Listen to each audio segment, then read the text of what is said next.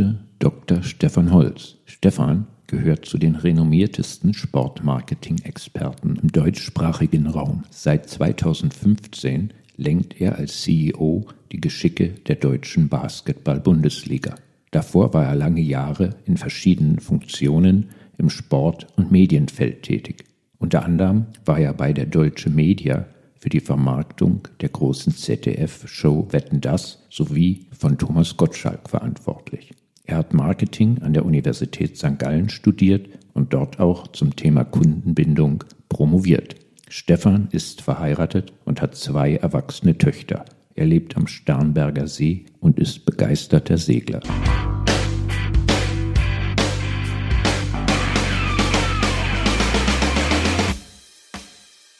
Stefan, ich freue mich riesig, dass du heute bei uns im Podcast bist. Ich starte mit unserer üblichen Einstiegsfrage. Hast du eine Lieblingsmarke? Zunächst, Thorsten, freue ich mich, dass ich auch hier sein darf. Begeistern kann ich mich für klassische, ikonische, vor allen Dingen automobile Marken wie Jaguar, wie Alfa Romeo, wie Aston Martin. Dafür kann ich mich schon äh, seit Jahrzehnten begeistern. Hast du einen Leitspruch, der dich durchs Leben begleitet? Ja, in der Tat. Ich habe einen, den ich privat verfolge. If you want to make God laugh, tell him your plans. Was bedeutet, dass man vielleicht nicht alles immer nur planen sollte, sondern auch manches eben spontaner genießen sollte auch und was ich auch zunehmend versuche auch zu tun. Und es ist nicht eben alles immer vorhersehbar. Und im beruflichen Kontext sage ich meinen Mitarbeitern sehr pragmatisch, wie ich so bin, lieber gut kopiert als schlecht selber überlegt. Also heißt, und anders gesagt, auch kannst positiver sagen, lernen von dem Besten. Ich sage, geht mit offenen Augen durch die Welt. Wir kommen ja gleich noch auf den Sportkontext. Schaut nicht nur auf uns, schaut, was andere Wettbewerbe machen, schaut auf Rugby, schaut auf Formel 1 und nehmt einfach mit, was euch auffällt und versucht es einfach zu adaptieren. Mhm. Du bist natürlich auch hier, weil der Geschäftsführer der deutschen Basketball-Bundesliga bist. Welches ist deine Lieblingssportart als Zuschauer Basketball ist klar auf Platz 1, sondern neben Basketball. Also so die Baseline, ich glaube für uns alle, die wir Sport interessiert sind, ist schon der Fußball. Welcher Verein? Der, ruhmreiche FC Schalke 04.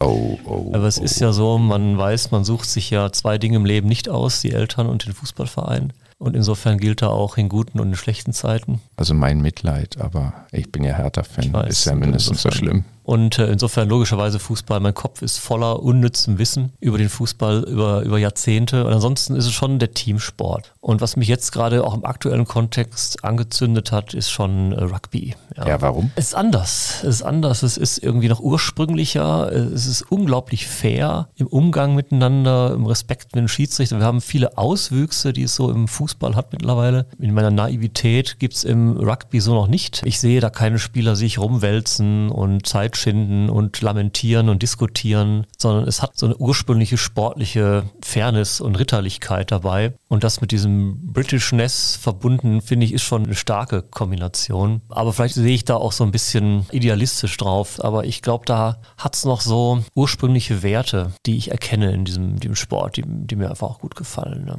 Ja, spannend. Ich wechsle mal das Thema. Hast du ein Lieblingsprodukt? Ja, mich begleitet seit überlegt seit zwölf Jahren mittlerweile mein Apple Notebook Air, das ich immer wieder update und das nach wie vor funktioniert und das mich durch viele Projekte und Jobs und Situationen begleitet hat. Und ansonsten ganz konkret habe ich mir eine neue Laufjacke gekauft von der Top-Marke Gore und das begeistert mich weil ich bin schon jemand, der überzeugt ist von kompromissloser Qualität oder im Marketing-Kontext eben auch gesprochen, wenn wir sagen, werden Markenversprechen eben oder Produktversprechen eingehalten. Was leider zunehmend weniger der Fall ist. Und ich bin oft enttäuscht von Top-Marken. Die Welt ist mittlerweile voller Servicemängel, die auch nicht immer nur mit Personalmangel erklärt werden können. Insofern begeistert es mich dann schon, wenn man auf Produkte trifft, die einfach nach wie vor kompromisslos sind in ihrer Qualität und die nicht Fast Fashion sind, die nicht Fast Electronic sind, die nicht eingebaute Fehler haben, damit ich mir nach drei Jahren Jahren was Neues kaufe. Ich komme zu unserer Entweder-Oder-Rubrik. Klassik oder Rock? Äh, Rock, ganz klar. Hast du da irgendeine Lieblingsband? Rush. Oh. Ein legendäres Trio, das es leider nicht mehr gibt, aus Kanada, die erfolgreichste Band der kanadischen Geschichte. Natürlich mit dem besten Drummer äh, des Planeten aller Zeiten, Neil Peart. Übrigens, der auch hervorragende Bücher geschrieben hat, die ich äh, jedem nur, der den Podcast hört, auch empfehlen möchte. Gut. Golf von Mexiko oder Starnberger See? Auch da klare Antwort, der Golf. Man kann das ganze Jahr ins Wasser. Es ist weiter, es ist das Meer. Und die Alligatoren machen dir keine Sorgen? Null. Man darf nicht mit der Angst ins Wasser gehen, was da alles rumschwimmt. Alligatoren ist im, im Golf weniger, aber Haie, Rochen, das blendet man aus. TikTok oder Netflix? Auch da klare Antwort, Longform-Content, ja. Netflix. Also du binge-watcht schon mal ein Wochenende. Eher weniger. Ich brauche dann schon ein bisschen für eine Serie. Welche Serie? Jack Ryan, Amazon. Also sonst die großen Serien schaue ich, ne? Haus des Geldes haben wir geschaut, das ah, weiß ich noch, ja, logisch. Okay. Ja. ich hatte jetzt vermutet, da ja auf Netflix inzwischen eine Sportdoku ja. nach der anderen läuft, Formel 1, Tennis, Golf, dass du da Binge-Watcher von bist, aus weniger, beruflichen Gründen. Ja, ja, eigentlich weniger, ja. Hm, das ist dann so eher Freizeit und dann schaue ich nicht auch nochmal die, die nächste äh, Sportarten-Doku, die ja doch irgendwie immer ähnlich sind. Aber es ist ganz klar, Longform. Ich habe Mühe als Konsument mit diesen extrem kurzen Formaten. Das befriedigt mich irgendwo nicht. Barbie-Movie oder Mission Impossible? Auch da wieder klare Antwort, ja. Barbie-Movie definitiv nicht. Also natürlich äh, Mission Impossible. Also ich bin so der klassische Blockbuster-Action-Konsument. Dann gehe ich auf die, sind wir wieder am Anfang, auf die großen Marken. Der nächste Star Wars, der nächste Bond, der nächste Mission Impossible, der muss dann einfach immer sein.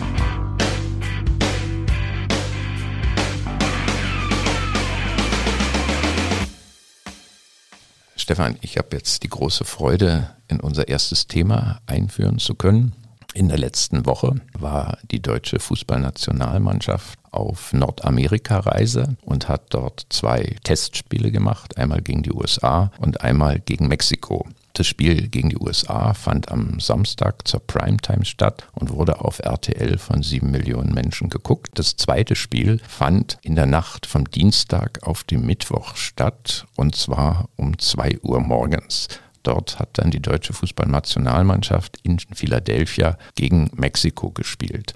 Uli Hoeneß, der Bayern München Grande, hat knallhart formuliert, also diese ganze Auslandsreise sei ja amateurhaft. Was das soll, dass man da mitten in der Nacht Fußball spielen würde und überhaupt die Reise sei ja nur eine Belastung für die Profis vom FC Bayern natürlich vor allem, aber natürlich auch für die anderen Profis aus den anderen Vereinen, die da mitreisen mussten. Und es wurde ihm dann entgegengehalten, man müsste das aber machen, weil ja die Bundesliga Werbung im Ausland benötigen würde dem kann man schon zustimmen, denn die Premier League, also die englische erste Liga, die bekommt im Jahr in der Größenordnung für ihre Auslandsmedienrechte 1,5 bis 2 Milliarden. Man weiß es nicht ganz genau. Auf Platz 2 haben wir die spanische Liga in der Größenordnung von 800 Millionen und auf Platz 3 haben wir die italienische Liga und dann erst auf Platz 4 kommt die Bundesliga und man schätzt, dass die Bundesliga aus den Auslandsmedienrechten in einer Größenordnung von 200 bis 250 Millionen Millionen einnimmt. Das sind ja massive Unterschiede. Von daher ist es sicherlich richtig, die Bundesliga braucht bessere Vermarktung, will sie nicht weiter ins Hintertreffen geraten. Meine Frage ist, wenn du dies jetzt so beobachtest, also diesen Ansatz, die deutsche Fußballnationalmannschaft auf eine Auslandsreise zu schicken, um die Bundesliga im Ausland attraktiver zu machen, ist das ein guter Ansatz aus deiner Erfahrung heraus? Ja, weniger als aus meiner Erfahrung, aber so mein Blick darauf. Es ist schon so, aus der Sportbusiness natürlich macht Sinn. Also ich bin da jetzt eher bei der ähm, Perspektive der Liga als bei dem geschätzten Herrn Hönes, der natürlich auch sehr meinungsstark die Interessen seines Clubs vertritt. Also es ist grundsätzlich ja so. Der Fußball hat einen klar sortierten Kalender. Wir befinden uns zurzeit in zwei Wochen in einem sogenannten Nationalmannschaftsfenster. In dem finden weltweit, also nicht nur in Europa, weltweit eben Qualifikationsspiele statt für den nächsten kontinentalen Wettbewerb. Also in dem Fall in Europa die Europameisterschaft 24. Für die ist Deutschland als Gastgeber bekanntermaßen automatisch qualifiziert, muss also keine Qualifikationsspiele spielen hat aber dennoch diese zwei Wochen Zeit, um was zu machen, was Sinnvolles. Es stellt sich die Frage, was macht dann die Nationalmannschaft? Sie spielt Freundschaftsspiele. Jetzt musst du Freundschaftsspiele spielen gegen Mannschaften, die auch gerade irgendwie nicht spielen, also Pflichtspiele spielen. Dann kommt der Blick dann schnell auf andere Regionen. Das ist so grundsätzlich mal die Kalenderfrage. Insofern sind zwei Wochen fest eingeplant für die Nationalmannschaft. Jetzt ist die Frage, was macht dann die Nationalmannschaft in dieser Zeit? Und da ist natürlich der Gedanke richtig zu sagen, wir gehen auf Märkte, die für den deutschen Fußball, sage ich mal, allgemeiner wichtig sind. Jetzt hast du in der Tat richtigerweise die Auslandsvermarktung angesprochen. Ähm, auch da wieder so ein bisschen die Einordnung. Der Profisport, insbesondere auch der Fußball, lebt im Wesentlichen auch von den TV-Medienerlösen. Das ist nicht in jeder Sportart so, aber im Fußball ist es sicherlich ein ganz dominantes Thema. Und in der Fußball-Bundesliga gibt es seit Jahren ganz erhebliche Unzufriedenheit der Clubs mit den Erlösen, die, wie du richtigerweise dargestellt hast, doch sehr stark im Vergleich selbst zu Ligen, mit denen wir uns mindestens auf Augenhöhe sehen, wie der La Liga oder auch der Serie A, doch deutlich zurückliegen. Und die Premier League findet auf einem völlig anderen wirtschaftlichen Planeten statt. Das ist auch nicht mehr einholbar. Also wenn hier 200 Millionen generiert werden und 2 Milliarden in die Premier League, dann ist es einfach ein völlig anderer Rahmen. So, und jetzt musst du natürlich schon irgendwie auf Märkte, die eine Bedeutung haben. Dazu zählt sicherlich der, der nordamerikanische Markt, aber eben auch der spanisch sprechende mittel- und südamerikanische Markt, musst du auch Präsenz zeigen. Und da ist es wichtig, eben auch vor Ort zu sein und die Nationalmannschaft mal zu sehen und dann auch dort in den Fernsehsendern zu sehen. Insofern, wenn das Spiel gegen Mexiko um zwei Uhr nachts stattfindet, ist es logischerweise nicht auf den deutschen Markt gerichtet. Und insofern spielt die Mannschaft ja quasi auch nicht mitten in der Nacht, sondern sie spielt zur Primetime. Ja, Nur eben nicht zu unserer Primetime. Mexico City, 18 Uhr.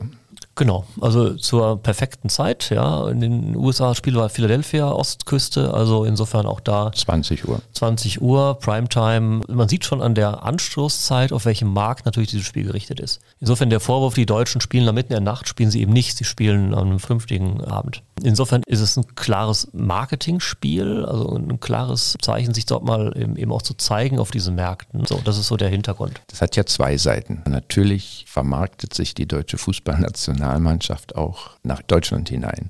Und wenn wir uns die Sponsoren ansehen der deutschen Fußballnationalmannschaft, dann sind das ja vorwiegend deutsche Unternehmen, also Ergo, Telekom, VW natürlich und, und, und. Die begleiten ja so einen Auftritt der deutschen Fußballnationalmannschaft, indem sie zum Beispiel auf den Banden oder in diesem Fall hier auf den virtuellen Banden präsent sind. Ist es nicht für die denn ein fürchterlicher Deal? Das eine Spiel wurde ja auch ordentlich geguckt auf RTL, immerhin sieben Millionen Zuschauer. Das Spiel da in der Nacht von absoluten Hardcore-Fußballfans, vielleicht am Morgen als Aufzeichnung, aber das werden ja ganz, ganz wenige sein. Haben die da nicht einen schlechten Deal, die ganzen Sponsoren? Also logischerweise reden wir über Reichweiten. Also wir haben gerade über die Medienerlöse gesprochen. Die andere äh, Erlösquelle ist natürlich ganz wesentlich das Sponsoring. Also sind die Firmen, die sich präsentieren im Umfeld der Nationalmannschaft auf den Banden. Logischerweise macht es mehr Sinn, vor sieben Millionen Zuschauern zu spielen als vor einer. Aber am Ende ist es ja so, dass die Nationalmannschaft macht zehn Länderspiele im Jahr und die Sponsoren, die werden es überleben, wenn da mal ein Spiel mit einer Million dabei ist aus der nationalen Perspektive. Am Ende wird die Gesamtreichweite über ein Jahr oder auch über einen Deal, der über drei drei, vier Jahre läuft oder länger, das wird am Ende schon passen. Also wenn insgesamt die Quoten bröckeln für die Nationalmannschaft, wenn es früher mal zwölf Millionen geschaut haben und jetzt noch sieben schauen oder fünf, wenn es mal schlechter läuft, das ist das Thema und nicht mal ein Spiel, das irgendwie dann nachts läuft zur deutschen Zeit. Ich komme zurück zu unserer Ausgangsfrage. Auslandsvermarktung der Bundesliga. Gibt ja Gründe dafür, dass die Premier League und die spanische Liga weit, weit mehr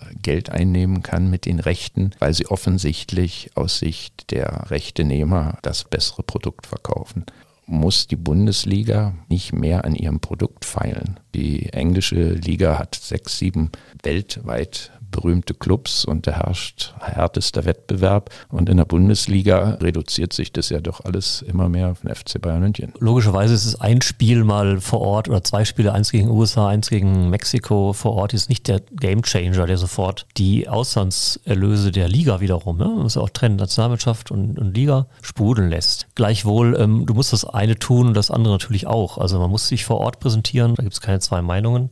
Auf der anderen Seite ist schon die Frage, was interessiert die Kunden weltweit. Ja. Und dann ist das Produkt natürlich der Kern, ein spannender Wettbewerb, attraktives Spiel und am Ende auch die Vermarktung des Ganzen. Ich glaube, wenn man auf die Daten schaut, muss die Fußball-Bundesliga sich nicht verstecken. Es fallen mehr Tore als in der Premier League, 2, irgendwas pro Spiel gegenüber 2, ein bisschen weniger was pro Spiel. Die Stadien sind voll, es ist gute Stimmung. Ähm, man sieht auch in den Kameraperspektiven, siehst du einfach auch wenig leere Plätze. Das Produkt funktioniert ja nach innen und es wird auch nach außen funktionieren. Was natürlich ein Thema ist und auch viel diskutiert in Deutschland, ist logischerweise die, die fehlende Spannung an der Spitze des Wettbewerbs, zumindest in den letzten elf Jahren. Natürlich ist der Wettbewerb spannend im Bereich des Abstiegs und um die internationalen Plätze, aber das ist ja nicht was, was letztlich so den Fan in Malaysia so in die Sportsbar lockt. Ne? Es schon, sind es die großen Marken wieder, ja, und ist es der Wettbewerb um die Meisterschaft. Und da gibt es Ligen, die sind spannender. Am Ende lebt La Liga seit Jahrzehnten glänzend von einem Duopol, mal ab und zu ergänzt durch Atletico, die da äh, nochmal mitmischen, aber ansonsten leben sie glänzend von dieser Rivalität der beiden Großclubs. Die spanische Liga hat den Vorteil, dass es auf dieser Welt viele spanischsprachige Länder gibt und die englische Liga hat denselben Vorteil, dass halt viele Nationen gut Englisch sprechen, was natürlich auch die Vermarktung drumherum einfacher macht. Also simple Dinge wie die Interviews nach dem Spiel. Da können die Spanier halt ein Starforce-Mikrofon holen und in England können halt auch mehr oder weniger jeder aus der Mannschaft. Das ist immer ein Problem, wenn Bundesliga-Fußball im Ausland dargestellt wird. Die Amerikaner suchen dann verzweifelt die Handvoll Profis, die möglichst Amerikaner sind oder die Handvoll Profis in jeder Mannschaft, die fließend Englisch sprechen, sodass man die dann dem amerikanischen Publikum präsentieren kann. Also sprichst du einen weiteren wichtigen Grund natürlich an, das ist logischerweise der Sprachraum, das ist so die, die kulturelle, historische Verbindung nach England. Dasselbe gilt natürlich für Spanien, die den Kulturraum dann in Mittel- und Südamerika erschließen, also sich leichter tun zu erschließen. Oder England eben in, in Asien. Aber das ist so. Und das erklärt die Startposition, aber es erklärt aus meinem Blick jetzt nicht alleine so die Unterschiede in der Vermarktung. Also es ist schon, finde ich, eine Vermarktungsaufgabe und auch eigentlich eine faszinierende Vermarktungsaufgabe, das zu steigern. Muss natürlich immer auch sehen, Vermarktungsverträge laufen in der Regel mehrere Jahre. Klassischer Zyklus oder Medienrechteverträge sind vier Jahre. Insofern geht das nicht alles immer von heute auf morgen und nicht alle Verträge laufen am selben Tag aus und beginnen neu. Das ist ja alles weltweit, haben wir unterschiedliche Laufzeiten. Insofern braucht das ein bisschen Zeit und einen Blick darauf. Was ich noch ergänzen möchte, das ist so ein Stück weit auch typisch fürs Sportbusiness, dass dann diese Zusammenhänge, die kennt ja jeder, die kennen die Clubs ja auch. Also am Ende sind es immer wieder Partikularinteressen und das ist Kennzeichen sind für den Profisport, dass dann doch das nächste Spiel am Samstag im Zweifel hundertmal wichtiger ist als so der TV-Deal in den USA, der vielleicht auch erst in drei Jahren zur Verhandlung ansteht. Insofern ist immer das nächste Punktspiel und dass die Spieler da zur Verfügung stehen und fit sind, im Zweifel immer wichtiger als so das große Ganze. Im Fußball, das gilt natürlich genauso für die Premier League und auch für La Liga, haben die ein systemimmanent eingebautes Problem, dass die Liga nicht die wichtigste Organisation ist, sondern letztendlich die Vereine.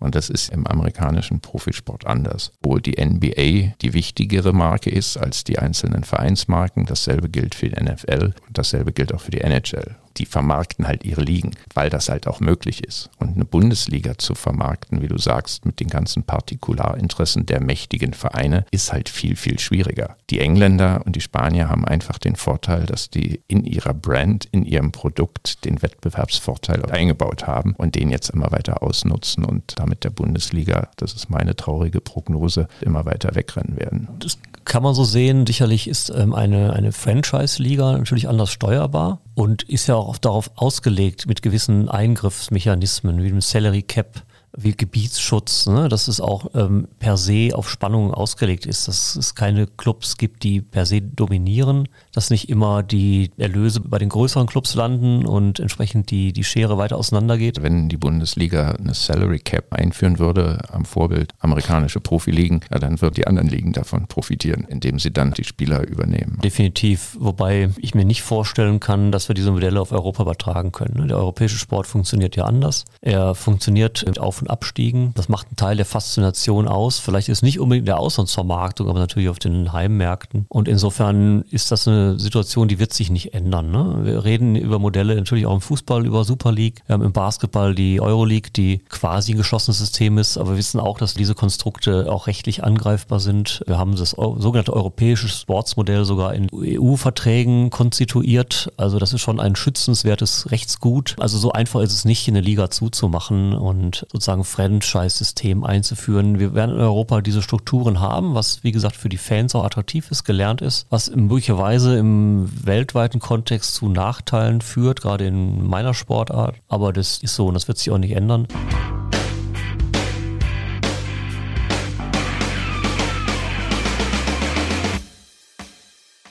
Ja, lieber Thorsten, das habe ich auch ein Thema mitgebracht. Eine Meldung, die in der deutschen Sport-Business-Szene in der letzten Woche für großes Aufsehen gesorgt hat, kommt aus meiner Sportart, aus dem Basketball. Die NBA, also die nordamerikanische Profiliga, eine weltweit dominante Entertainment-Maschine, sondergleichen, ist in Deutschland immer auch schon zu sehen gewesen. Allerdings klassisch im Pay-TV. Konkret liegen die Rechte seit vielen Jahren bei The Zone die 200 Spiele im Jahr live übertragen. Das sind ungefähr sieben Spiele pro Woche also nur ein Teil des gesamten Produkts. Alle Spiele der NBA kannst du schauen über einen sogenannten Game Pass. Das ist auch ein typisches Produkt der nordamerikanischen Profiligen, die also ihre Spiele direkt an den Consumer vermarkten, eben ohne äh, Umweg über Medienpartner und du sozusagen OTT, also über jedes äh, online-fähige Device, dann jedes Spiel beliebig und noch tonnenweise weiteren Content gegen eine nicht geringe Abogebühr schauen kannst. Jetzt die Meldung dazu war in der letzten Woche, dass die Pro7 Sat1 Gruppe mit den Sendern Pro7 und Pro7 Max die Free-TV-Rechte an der NBA erworben hat für den deutschen Markt. Also Free-TV ohne Bezahlschranke im klassischen frei empfangbaren werbefinanzierten Fernsehen und dort mal mindestens 50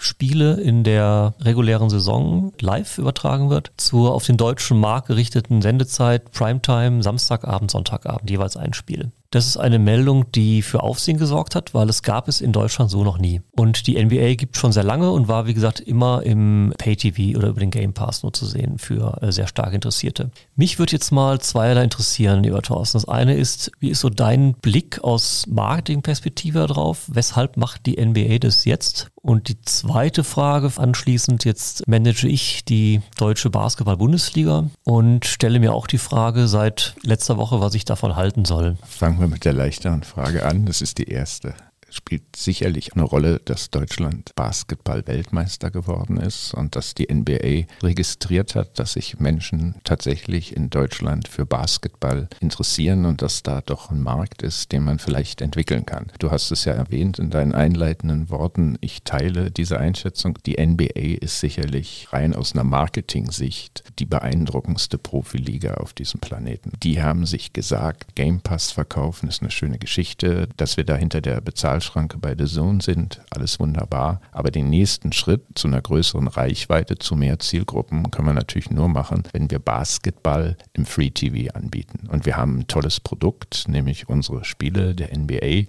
Samstag, Sonntag in der Primetime haben wir eine sicherlich gute Chance an die Basketball-Interessierten, die bisher nicht Fans sind, aber durch die Basketball-Weltmeisterschaft jetzt auf den Sport aufmerksam geworden sind, denen eine Chance zu geben, unser tolles Produkt zu sehen. Das ist, glaube ich, der eine Punkt. Ich glaube, ein anderer Punkt ist auch noch, Pro7 hat ja bewiesen, dass sie eine amerikanische Profisportart groß machen können. Sie haben die NFL hochgezogen, fünf, sechs Jahre lang, bis zum letzten Jahr und dann hat RTL halt der NFL mehr geboten und jetzt wird NFL bei RTL weggesendet.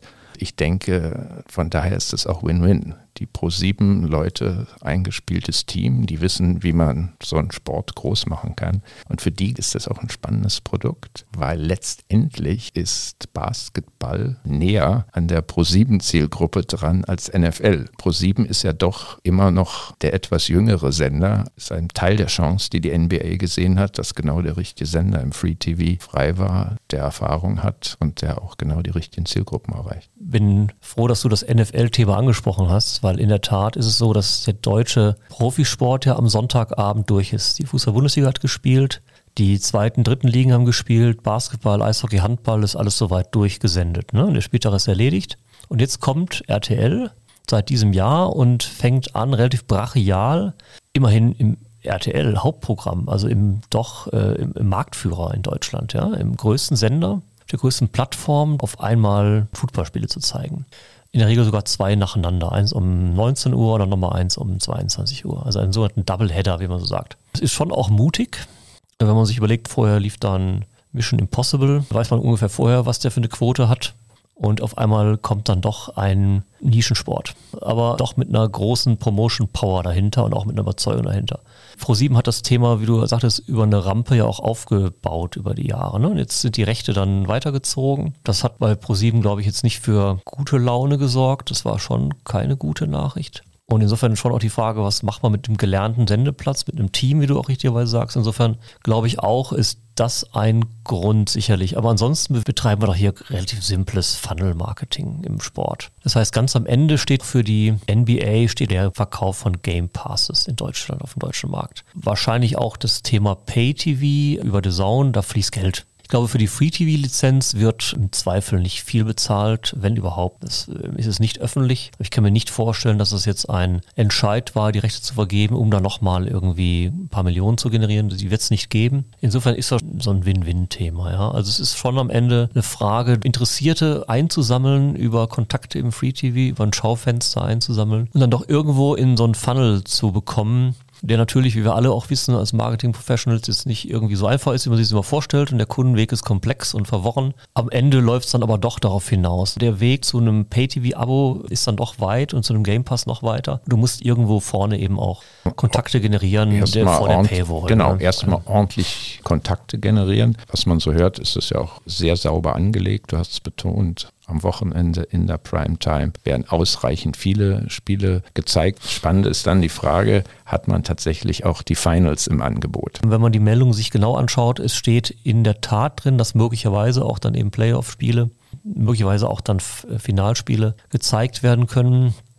Aber ich habe so das Gefühl, das hängt stark mit der Präsenz der Mannschaft mit deutschen Spielern irgendwie zusammen. Es hätte diesen Deal nicht gegeben, wenn Deutschland jetzt nicht Basketball-Weltmeister geworden wäre. Und Sechs deutsche Spieler spielen in der NBA, davon waren vier wiederum im Kader der Weltmeistertruppe. Wir hatten es vorhin im anderen Kontext schon mal, dass diese Ligen natürlich eine irre Kraft haben und es ist ja fast egal ist, ob du Milwaukee gegen New York schaust oder Miami gegen, gegen Portland, du schaust NBA. Der Zugang im europäischen Sport kommt sehr stark über das Team. Wir haben es eingang gehabt, du bist Fan, leidgeprüfter Fan von Hertha BSC. Ich bin mindestens so leidgeprüfter Fan des FC Schalke. Der Zugang erfolgt über den Club.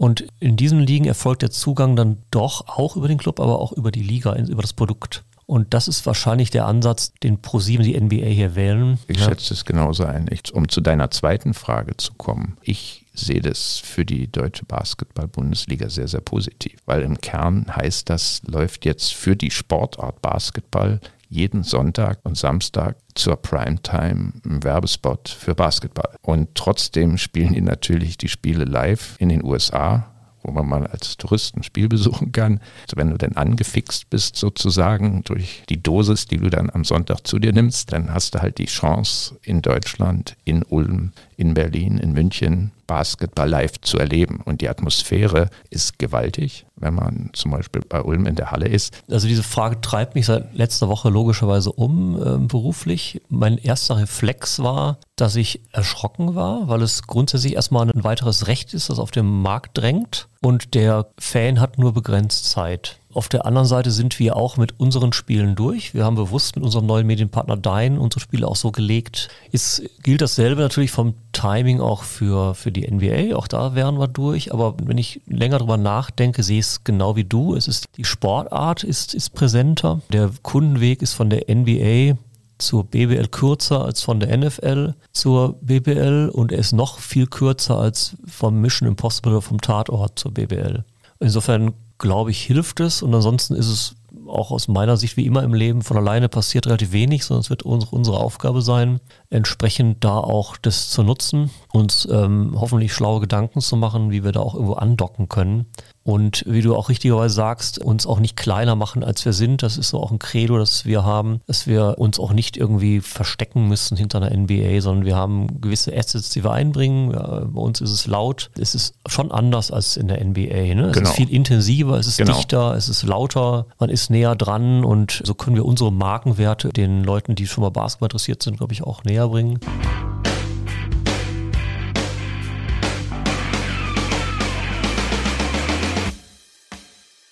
Das war's für heute. Die Vermarktung der deutschen Fußball-Bundesliga im Ausland besitzt gegenüber der Premier League und La Liga erhebliche Defizite. Existieren Ansätze, wie sich diese beseitigen lassen? Und wie sehen diese aus? Welchen Beitrag können Testspiele der deutschen Nationalmannschaft, wie zum Beispiel kürzlich in den USA, leisten? Bisher gab es NBA-Basketball in Deutschland nur hinter der Bezahlschranke. Mit Start der neuen Saison werden Spiele zur Primetime auf ProSieben ausgestrahlt. Warum macht die NBA dies gerade jetzt? Was bedeutet dies für die deutsche Basketball-Bundesliga? Falls ihr mehr zu diesen Fragen wisst als Stefan und Thorsten, könnt ihr auf unseren LinkedIn- und Instagram-Channels eure Weisheiten mit uns und der restlichen Marketing-Community teilen. Die Links findet ihr in den Shownotes. Zudem befinden sich dort auch Links zu verschiedenen Quellen, die Auskunft zu den heute diskutierten Themen geben. Auf Wiederhören!